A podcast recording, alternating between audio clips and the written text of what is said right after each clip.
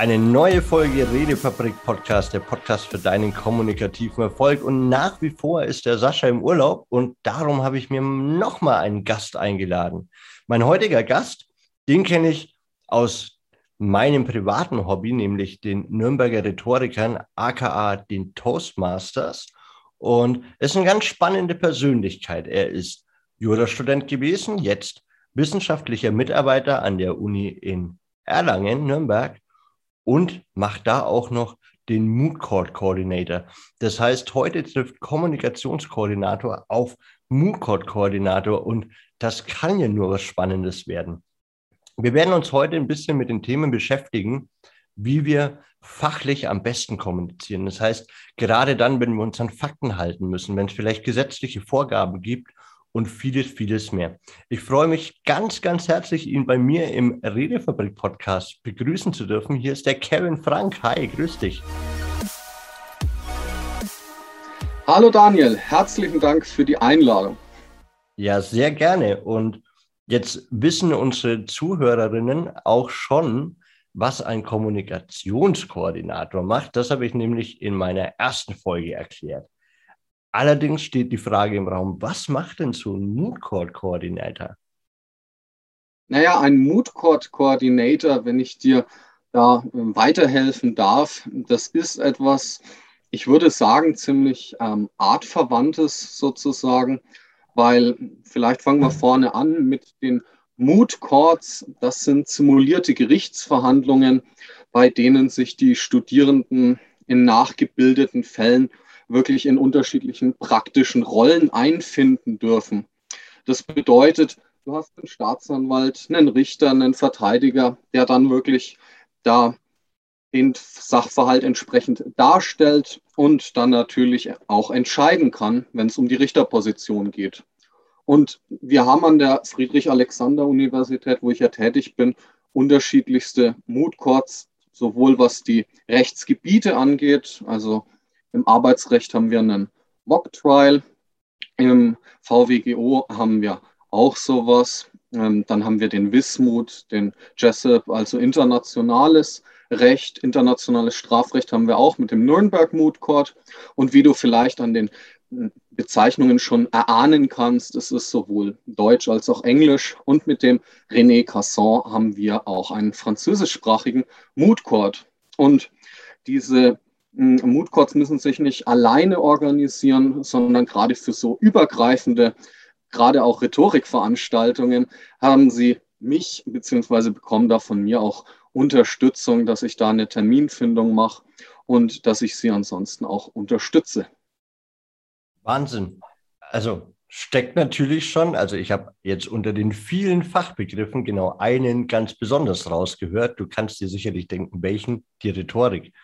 Und für mich stellt sich natürlich die Frage, also zum einen, ich würde sie gerne nochmal aufteilen und zurückspulen. Hm, wie bist du dazu gekommen? Also bist du morgens aufgestanden und hast gesagt, geil, mein neuer Lebenstraum, der ist Mood Court Coordinator.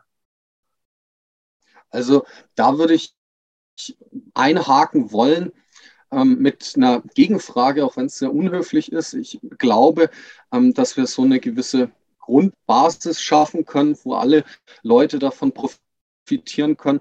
Daniel, wie würdest du dir ein Jurastudium jetzt nur von der Kommunikation her vorstellen? Super trocken. Also, wenn ich an Juristen im Allgemeinen denke, dann denke ich an Menschen, die quasi auf jede Frage sagen, naja, da gibt es zwei Antwortmöglichkeiten oder da gibt es zwei Optionen. Mm, ich glaube, sehr, sehr fachgebunden und naja, also ich möchte jetzt auch, also wenn uns BWLerInnen zuhören, das ist echt nicht böse gemeint. Aber es ist so, so eine Art Familie. Alles sehr trocken, alles sehr faktenlastig.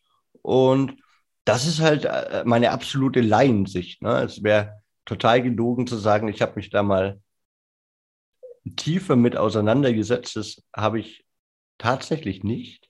Drum habe ich dich ja heute hier, um das mal nachzuarbeiten. Mm, aber ja, also ich glaube schon sehr faktenlastig, sehr, sehr nahe am Gesetz und ja, auch sehr Also, und da kommen wir dann auch zu den persönlichen Dingen, wie ich mir so ein Jurastudium vorstelle. Ich glaube, du musst sehr viel Disziplin mitbringen. Disziplin, Ordnung, äh, ja, Selbstorganisation. Und so stelle ich mir ein Jurastudium vor mit unendlich viel Input.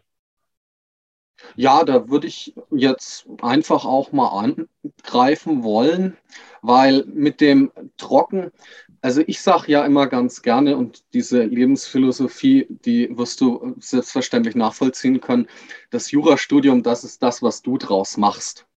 Und wie ich gesagt habe, wir haben Mock Trials und Mood Courts an der FAU. Und Mock Trials sind Prozessplanspiele im Rahmen von einzelnen Vorlesungen. Dahingegen sind die Mood Courts größere Veranstaltungen, die dann auch nicht an Semester angegliedert sind oder an die Vorlesung. Der Hauptunterschied ist dabei, dass die Richterposition bei den Mock Trials auch von Studierenden besetzt werden kann. Aber warum habe ich jetzt zurückgefragt, wie du dir das Jurastudium im Bezug auf Rhetorik vorstellst? Naja, wenn ich so durchgehe, ich habe während meiner Studierendenzeit hm, sehr viele Vorträge gehalten und musste sehr oft vor Leuten sprechen, weil ich ein Tutorium besucht und geleitet hatte, weil ich dann danach PÜs geleitet habe und weil ich auch zwei Mock Trials und einen Mood Court besucht habe. Ist das aber immer so? Kannst es dir wahrscheinlich denken? Nein. Bis zum Ende des ersten juristischen Staatsexamens ist es, die Leute werden mich jetzt lynchen, wenn ich eine falsche Zahl sage. Von dem her würde ich das jetzt einfach mal aufaddieren wollen nacheinander. Wir haben eine Verpflichtung im Rahmen vom Pro-Seminar, dass wir im Regelfall dort eine Rede in Form eines Vortrags halten müssen. Danach haben wir unsere Seminararbeitspräsentation, wo wir einen Vortrag halten müssen. Und danach haben wir auch schon die juristische bzw. die mündliche Universitätsprüfung und noch einmal die mündliche Staatsprüfung. Das bedeutet, so komisch es auch klingt, man kann es an einer Hand abzählen, wie oft man wirklich verpflichtet ist zu reden. Und wenn ich jetzt schon sage, es ist verpflichtend zu reden, ja, das ist natürlich nicht das Ziel, dass man da das absolute Minimum macht, sondern gerade auch so diese freiwilligen Angebote mitnimmt und dann wirklich merkt, hey, was kann ich damit eigentlich erreichen? Wie kann ich damit Leute überhaupt bewegen und welche Herausforderungen gibt es da überhaupt? Weil du kannst es dir vielleicht vorstellen, wenn du jetzt als Laie oder auch wenn wir als ähm, unbeteiligte Juristinnen und Juristen ein Urteil bekommen, hm, wie begründet das Verfassungsgericht ein Urteil? Wie begründen Richter ein Urteil? Alternativ, welches Plädoyer hält ein Staatsanwalt? Wie begründet er es, dass er den Richter bzw. die Richterposition überhaupt überzeugen kann? Und das sind solche Herausforderungen, in denen kann man sich über das Jurastudium selbst hinaus sensibilisieren, einfach indem man unterschiedlichste freiwillige Angebote wahrnimmt. Von dem her würde ich jetzt dann sagen, wenn du weißt, wonach du suchen musst, dann ist es eigentlich nicht trocken. Klingt ein bisschen so, also war jetzt sehr viel Input und ich versuche es mal ein bisschen zu ordnen. Das heißt, während des Jurastudiums, da habe ich eigentlich nicht die Möglichkeit, an meiner Rhetorik zu arbeiten. Was ich total wahnwitzig finde, denn wenn wir mal gucken, woher die Rhetorik kommt, diese Kunst der Rede, dann ist sie ja was Hochjuristisches. Was unsere HörerInnen vielleicht gar nicht wissen, ist, dass die Rhetorik, die kommt aus, und korrigiere mich da gerne, aus dem alten Griechenland. Und zwar gab es da keine Anwälte, sondern gab es nur einen Richter. Und du musstest dich selbst verteidigen. Und um das möglichst geschickt zu machen, wurde letztlich diese Kunst der Rede, die Rhetorik, ja, immer weiter entwickelt bis heute. Und da ist es für mich dann natürlich äh, doppelt verwunderlich, aber auch sehr verständlich, dass du dich dann auch im privaten Rahmen oder auch über die Angebote an der Hochschule, an der Uni, äh, ja, versuchst weiterzubilden. Und ich muss jetzt gerade an diese ganzen klassischen Hollywood Jura-Filme denken. Ne? Also im Auftrag der Erde oder hier, um was Lustiges zu nehmen, wie hieß die? Äh, natürlich blond? Ich, ja. hieß, hieß das so? Die dann eigentlich mit purer Emotion ihr Plädoyer noch gehalten haben. Oder wir kennen das alle, das erfahrt ihr ja auch immer wieder auf dem YouTube-Kanal, ähm, wenn Benedict Harvey Specter von Suits analysiert. Eine meiner Lieblingsserien und auch Analysen, weil ja, Harvey Specter, ne, der arbeitet an seinem Ruhm, an seiner Reputation und ja, der macht sich die Welt ein bisschen, wie es ihm gefällt, mit einer extremen Stärke, aber eben auch mit viel Inspiration, mit Authentizität, mit Wärme. Er ist oft sehr, sehr präsent bei seinem Gegenüber. Und da sind wir beispielsweise wieder genau bei der Redefabrik. Wenn euch das interessiert, wie ihr diese Facetten alle zusammenkriegt, dann lade ich euch ein, mal auf www.charismatisch-werden.de vorbeizuschauen. Und weil ich gerade eh den Werbeblock einblende, mal für alle Menschen, die Reden halten möchten, gibt es ein ganz, ganz tolles Buch und das heißt Meisterkurs Rhetorik. Da habt ihr wirklich ein praktisches Buch von Benedikt, der euch erklärt, wie schreibt ihr eine gute Rede, wie analysiert ihr euer Publikum und vieles, vieles mehr. Also da kann ich auf jeden Fall empfehlen, zu bestellen, reinzuschauen. Es gibt es übrigens auch als Hörbuch, wenn ihr lesefaul seid. Kevin, jetzt habe ich rausgehört, dass eine der größten Herausforderungen eigentlich ist, in verschiedenen Situationen zu kommunizieren. Also ich muss ja vermutlich mit einem Richter anders reden als mit einem Anwaltskollegen oder einer Kollegin oder vielleicht dann auch gar meinen äh, Klientinnen. Und ich kann mir vorstellen, dass es da schon Situationen gibt, die mal sehr emotional werden und da bringt es vermutlich nichts zu sagen, naja, also ganz ehrlich, Herr XY, das Gesetz will das so. Naja, Daniel, das ähm, stimmt. Das ist natürlich richtig. Bevor ich darauf ähm, eingehe, ich würde noch mal ganz kurz ähm, eine Sache ähm, aufgreifen wollen, die du vorhin zusammenfassend gesagt ja, gerne. hast. Es ähm, ist ja gerade so, dass die FAU verschiedenste Angebote hat und wie ich gesagt habe, es ist ähm, die Frage, was du selber aus deinem Jurastudium machst und welche Angebote du wahrnimmst. Also die Angebote sind da, sie sind halt nur eben gerade freiwilliger Natur.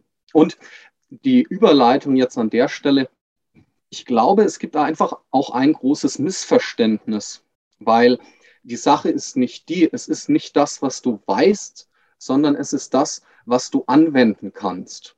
Und gerade hm, wenn wir uns im juristischen Bereich orientieren wollen, es gibt genügend Kommentare, es gibt genügend Zeitschriften, es gibt sehr vieles, in das man sich einlesen und wirklich vertiefen kann. Aber du hast jetzt gerade Suits angesprochen. Du hast jetzt gerade angesprochen im Auftrag der Ehre. Mein Namensvetter auch in dem Film mit drin, Kevin. Ja. Also von dem her, das ist ein super Film. Ich kann ihn nur jedem empfehlen. Aber da ist äh, der Hinweis auch, also mit dem amerikanischen System, was man auch im Auftrag, im Auftrag des Teufels sieht, ist einfach auch, du hast eine Jury, die du überzeugen musst. Mhm. Bei uns ähm, teilweise sind Beisitzer oder Schöffen vorhanden.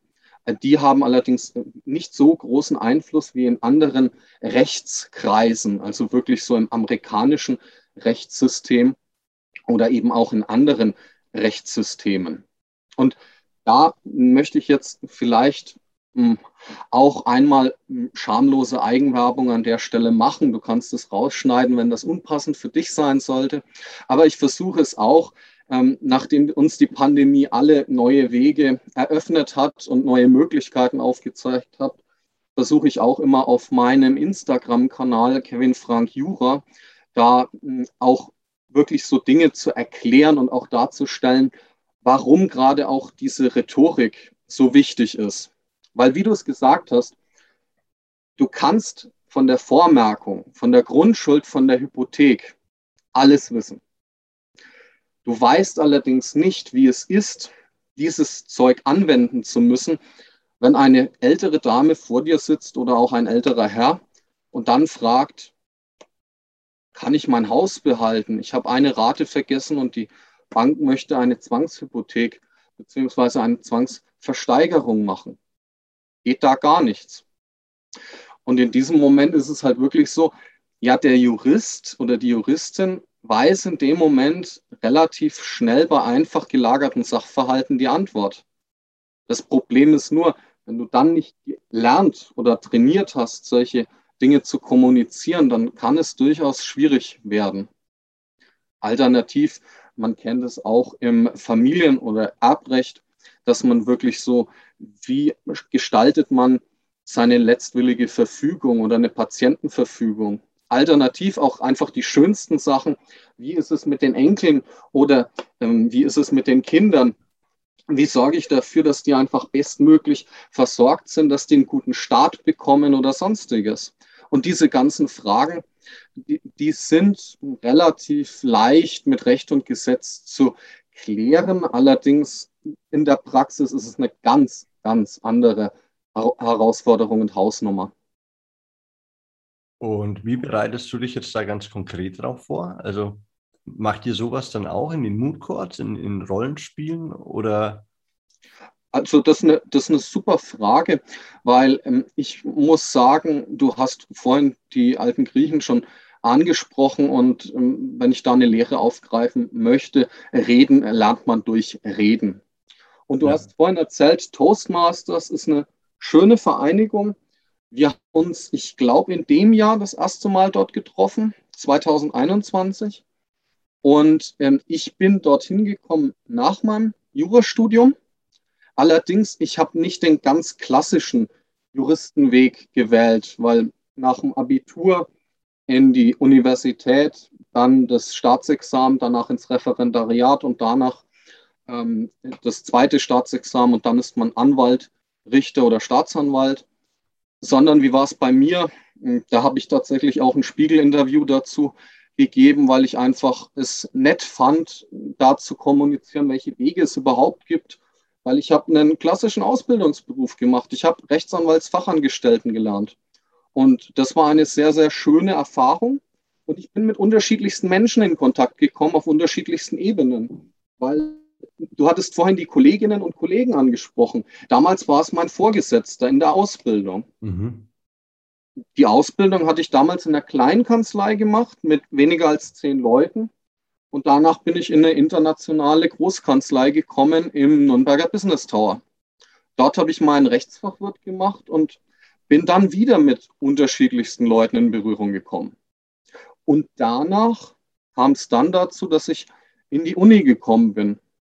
Und dort habe ich dann ab dem fünften Semester Tutorien gegeben und hatte auch immer Situationen, wo man sich denkt, also das könnte ich jetzt nach Aktenlage beantworten oder aber ich gehe doch darüber hinaus, weil gerade in einem Tutorium, da ist das ähm, Subordinationsverhältnis, also diese Über-Unterordnung nicht so spürbar wie in der Vorlesung.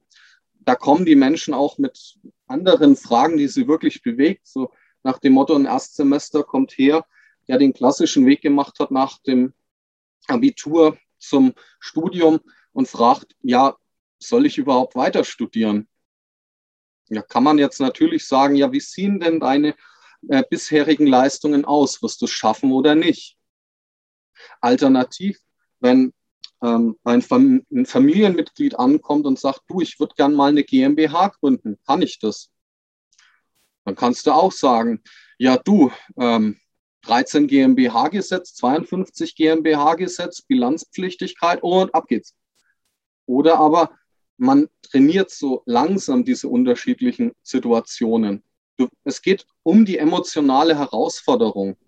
Und die hast du sowohl bei den Mood Courts, weil wir da auch tatsächlich diese Rollenspiele auch teilweise machen, wo es dann einfach auch darum geht, ja, lieber Herr Beklagte oder liebe Frau Beklagte, wie sieht es denn eigentlich aus? Warum zahlen Sie denn nicht? Und je nach Richter bohrt der mehr nach, bohrt der weniger nach.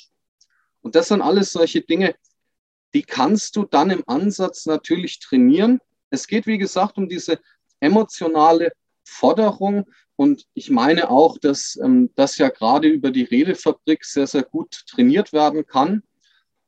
Was auch ein sehr, sehr wichtiger Punkt ist, weil es bereitet dich natürlich nichts auf diesen Moment vor, wenn deine Mutter, dein Vater, dein Bruder oder später deine Kinder auf dich zukommen und sagen, ich habe da ein juristisches Problem und du weißt ganz genau, ich weiß, wie es rechtlich ist, es ist nicht zum Vorteil von dir, aber wie vermittle ich das jetzt? Man kann sich nur für diese Emotionalität trainieren. Wow. Ja, das, also damit habe ich weniger gerechnet, muss ich ehrlich sagen. Verstehe aber zu 100 Prozent, was du meinst. Also, ich kenne das von mir. Ich bin damals in unser Charisma Mentoring gekommen und hatte auch oft das Problem, dass ich Menschen letztlich überfahre. Da vielleicht aus einer Vitalität raus, aus einer Emotionalität, Euphorie ist immer so, wenn ich euphorisch für etwas brenne, dann neige ich dazu, andere nicht nur mit anzuzünden, sondern komplett abzukugeln.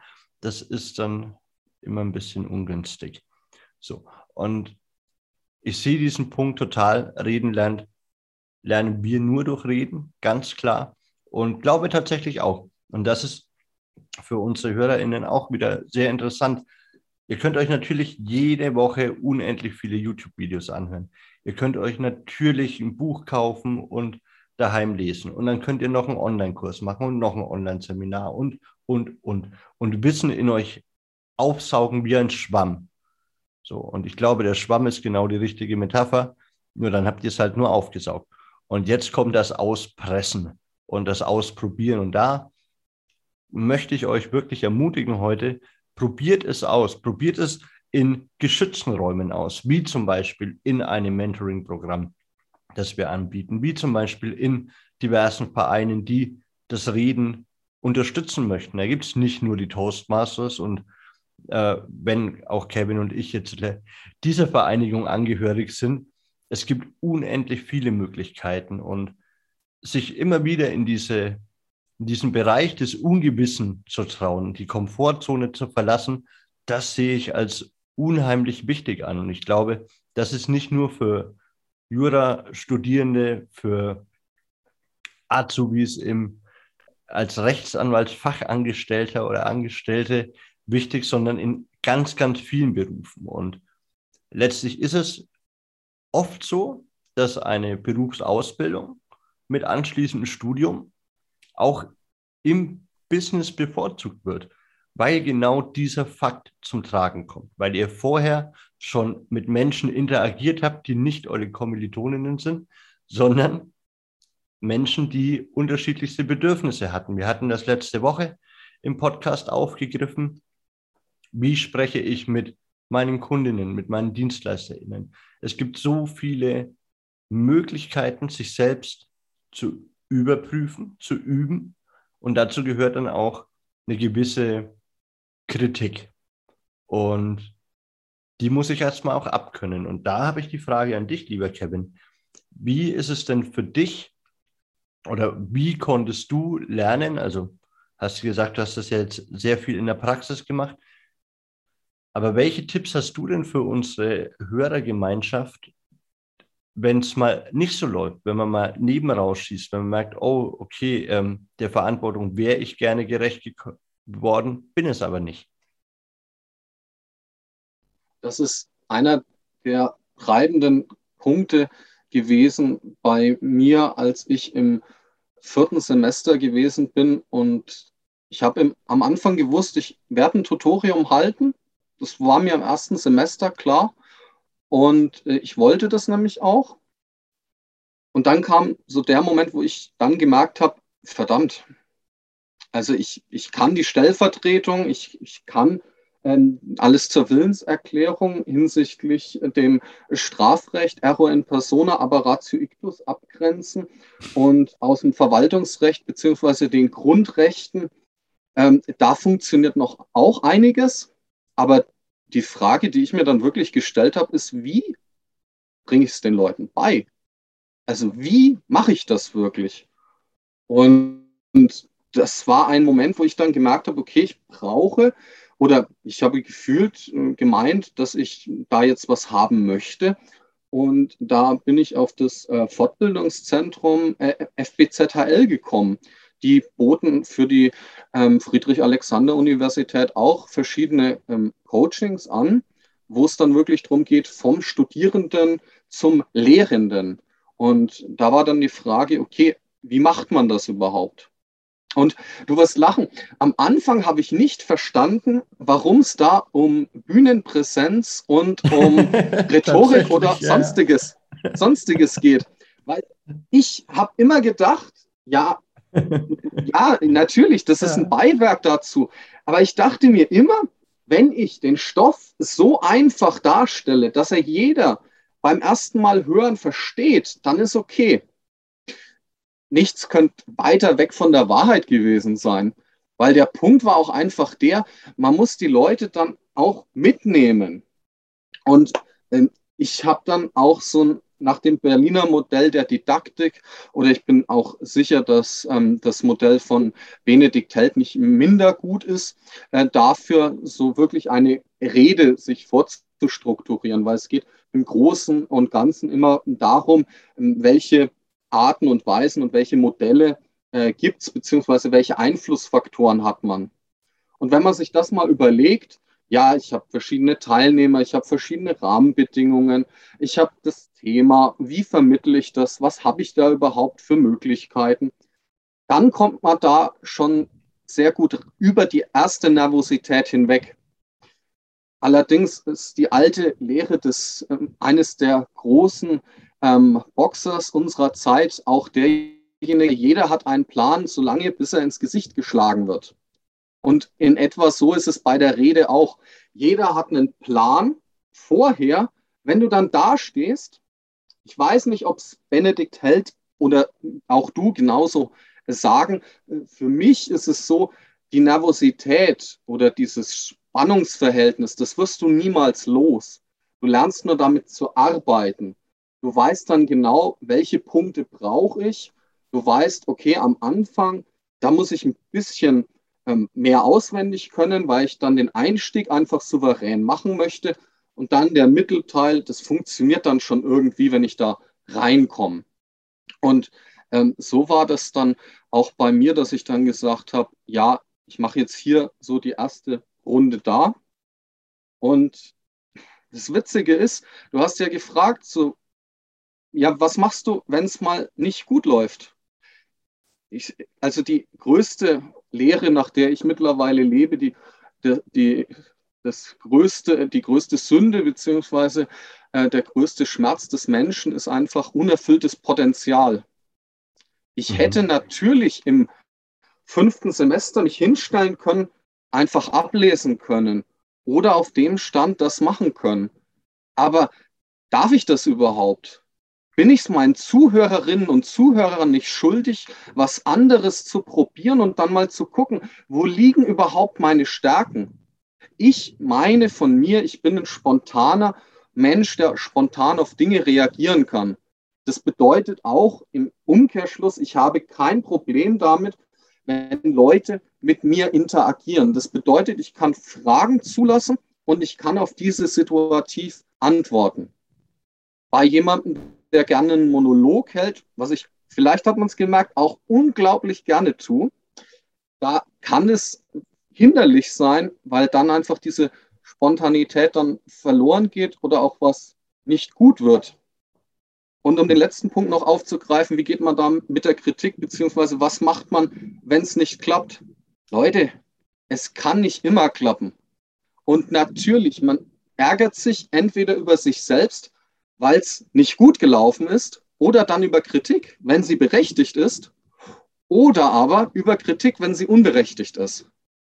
Und das mhm. ist so ein Punkt, also ich weiß nicht, wie es dir geht, Daniel, aber bei Toastmasters oder bei jeder anderen ähm, Redevereinigung, ich bin mir fast sicher, dass das bei Benedikt Held ganz genauso sein wird, wenn man da einen der ähm, Kurse beziehungsweise eines der Programme durchläuft dass man einfach wirklich regelmäßig Feedback bekommt.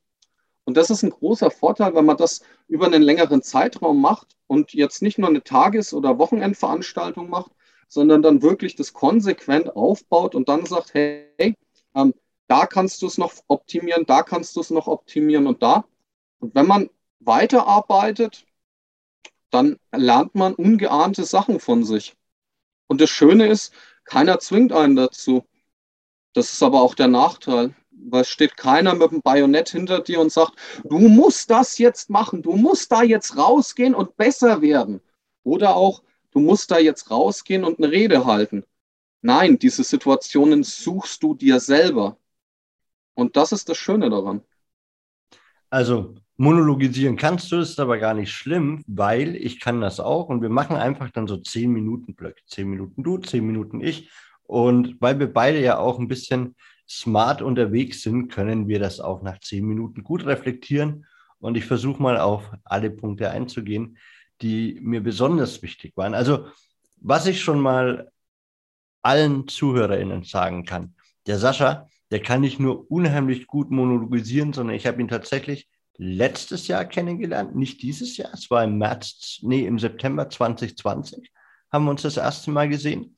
Mm, und wir haben unheimlich viel Spaß. Es ist ein sehr, sehr herzlicher Mensch, ein sehr, sehr lustiger Mensch. Also ich lache viel über ihn und auch manchmal mit ihm.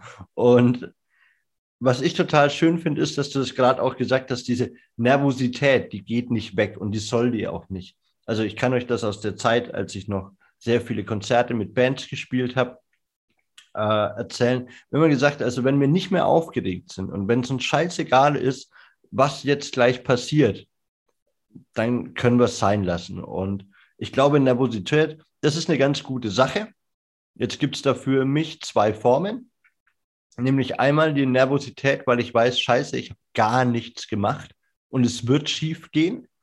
Ja, also das kenne ich aus meiner Schulzeit noch gibt Menschen, die sind nervös, weil sie halt geprüft werden. Und es gibt Menschen wie mich, die sind nervös, weil sie wissen, das kann eigentlich nicht funktionieren. Ich schreibe jetzt mal meinen Namen hin, die Klasse, das Datum und dann ist es mit Wissen auch schon vorbei. Den Rest, den mache ich aus dem Bauch raus. Funktioniert vielleicht im Deutschaufsatz, bei Erdkunde dann wieder nicht mehr so gut. Und ja, es ist tatsächlich so, wie du sagtest, also bist du nicht in der Pflicht, immer zu wachsen, wenn du vor Menschen sprichst? Ja, ich glaube schon. Denn wie es Benedikt auch sagt, ein guter Redner, eine gute Rednerin, die sind die Diener ihres Publikums. Und das ist was, was ich mich auch immer wieder frage, wenn ich Reden halte.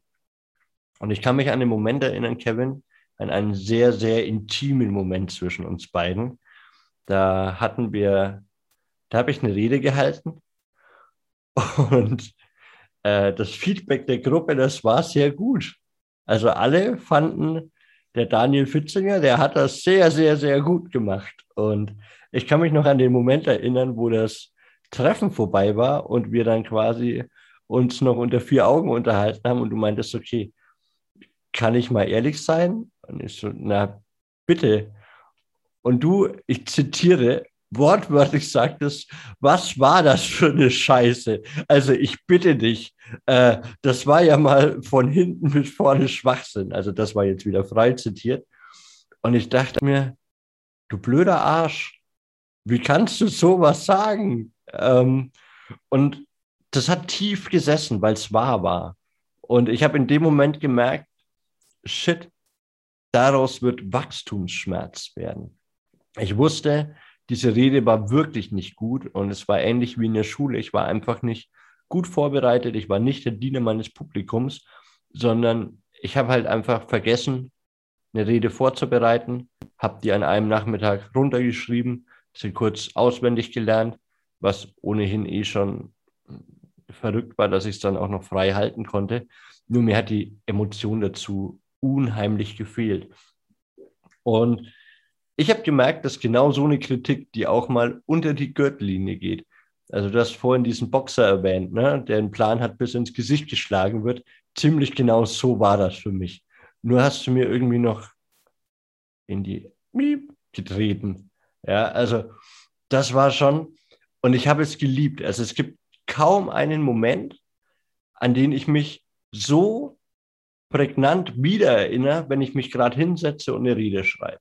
Also nächsten Mittwoch haue ich dich mal wieder von den Socken. Mittwochs haben wir nämlich immer Toastmasters. Ähm, und das glaube ich, das ist auch für unsere ZuhörerInnen ganz interessant. Wenn wir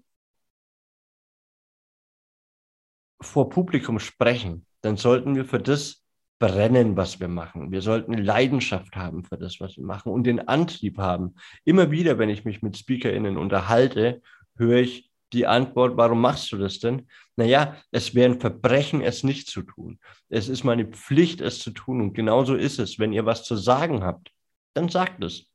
Macht euch selber dann nicht klein oder habt gar Angst, dass es jemand anders besser kann. Denn ja, irgendjemand kann es sicherlich besser. Nur vielleicht lernt ihr den ein ganzes Leben lang nicht kennen. Und dann geht ihr mit dem Gefühl durch die Welt, dass lieber ihr es gesagt habt als jemand anders. Und ich kann mich an der Stelle wirklich nur bei Kevin bedanken. Es war ein sehr, sehr schönes Gespräch. Es war sehr viel Input für euch dabei, hoffe ich. Und wenn ihr Fragen an den Kevin habt, gerade vielleicht auch zur Kommunikation innerhalb ja, faktenlastiger Thematiken, wie zum Beispiel Jura, dann schreibt gerne an podcast.redefabrik.net, genauso wie ihr eure Wünsche für die nächsten GesprächspartnerInnen schreiben dürft. Wenn ihr selbst mal in den Podcast möchtet, dann fühlt euch herzlich eingeladen, denn wie ich gerade gesagt habe, ich glaube, dass jeder Mensch etwas zu sagen hat und ihr dürft euch gerne, gerne trauen. Kevin, was möchtest du denn noch mit auf den Weg geben für unsere HörerInnen? Ja, erstmal herzlichen Dank, dass sich jeder die Zeit genommen hat, sich das anzuhören. Und ergänzend zu dem, was du vorhin gesagt hast, Daniel, bei dir wusste ich seinerzeit schon, dass du stetig wachsen wolltest. Und deswegen kam diese Kritik auch so rüber, wie sie kam, weil das Schöne ist ja, wenn man eine Kritik bekommt und man weiß, dass sie berechtigt ist, das spürt man einfach. Und so geht es mir auch ganz oft bei meinen Reden danach, und es verändert einen. Man wird immer besser. Man kann auf mehrere Situationen reagieren. Von dem her, ich denke, ein Beschäftigen gerade mit Rhetorik, Charisma und Darstellen ist nie verschwendete Zeit. Und ich denke auch, dass ihr bei der Redefabrik sehr, sehr gut aufgehoben seid. Cool, ja, also auch ich darf mich bei dir nochmal bedanken. Ich bedanke mich bei euch fürs Einschalten und Folgt auf Instagram Kevin Frank Jura, gerne auch der Redefabrik, falls ihr es noch nicht tut. Verseht eure Posts mit dem Hashtag Redefabrik Podcast, wenn ihr möchtet. Und ich freue mich, euch beim nächsten Mal wieder dabei zu haben.